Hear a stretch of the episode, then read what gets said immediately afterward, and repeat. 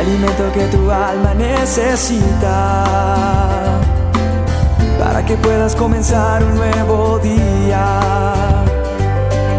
Es el momento de abrir nuestra mente y corazón para que juntos comencemos a vivir en bendición, en oración y en victoria me levanto hoy con reflexión, meditación, con la palabra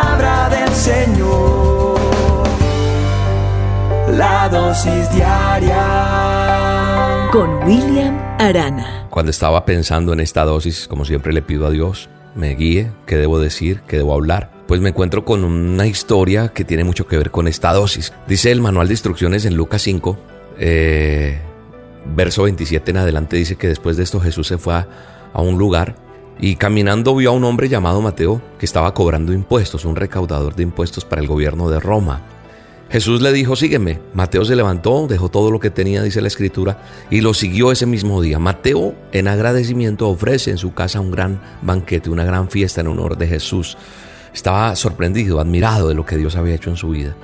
Y estaban allí comiendo muchos más amigos de Mateo, cobradores de impuestos, pecadores, en fin, otras personas del rol y del círculo de influencia de Mateo, de ese hombre pecador.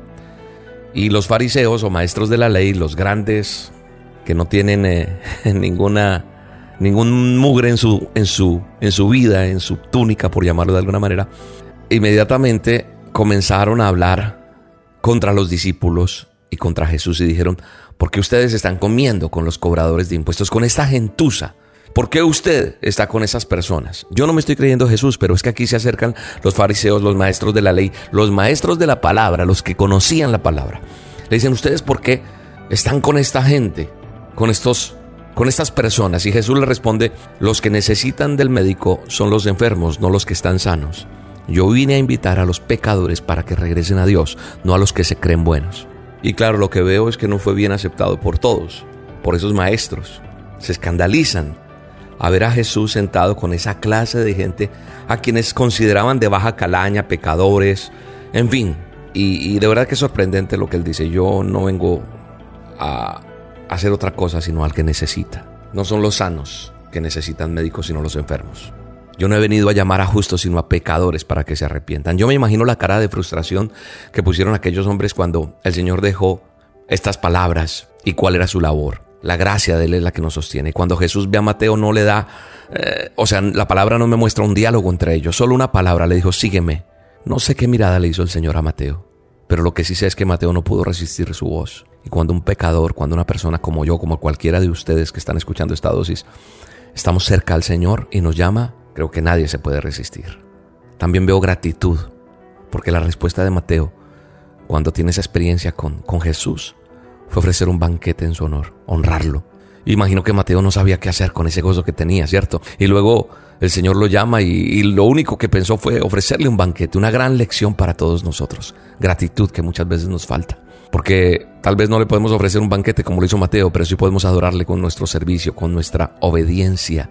Y el banquete que ofrece Mateo fue una expresión de adoración hacia el Maestro. Y además de eso, él quería compartir con los demás, con sus amigos que eran de su misma calaña o peor, y decir, venga, él me restauró. Entonces lo que yo siempre he dicho, soy un restaurado para restaurar. Y eso fue lo que entendió Mateo.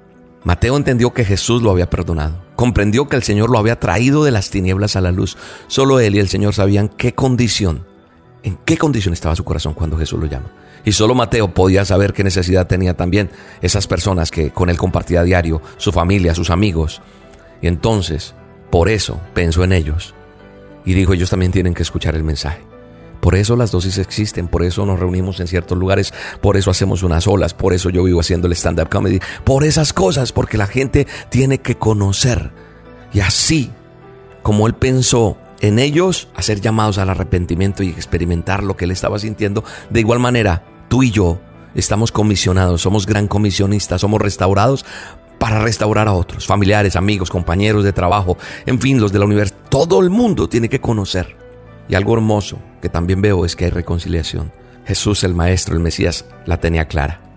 Desde antes de la fundación del mundo, Él venía a este mundo siendo Dios para reconciliarnos con el Padre. Reconciliación. Eso es lo que nos falta. Él sabía que la única manera en que su pueblo y todos podríamos regresar al Padre era y es a través de Él. Las personas buscan la forma de agradar a Dios para encontrarlo, pero Jesús nos encuentra primero para luego poder agradar al Padre. Jesús vino solo con una misión, que se consumó en su muerte y su resurrección.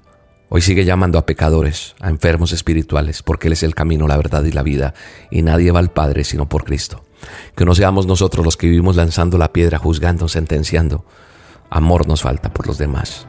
Que Dios nos ayude, que Dios me ayude a seguir siendo un restaurado para restaurar. Padre, gracias por esta dosis. Bendigo a cada persona que está escuchando. Dios los bendiga. Un abrazo y ya sabes, somos restaurados para restaurar.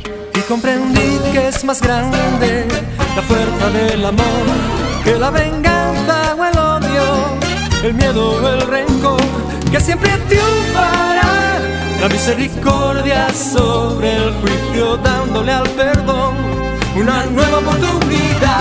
Es mi hermano,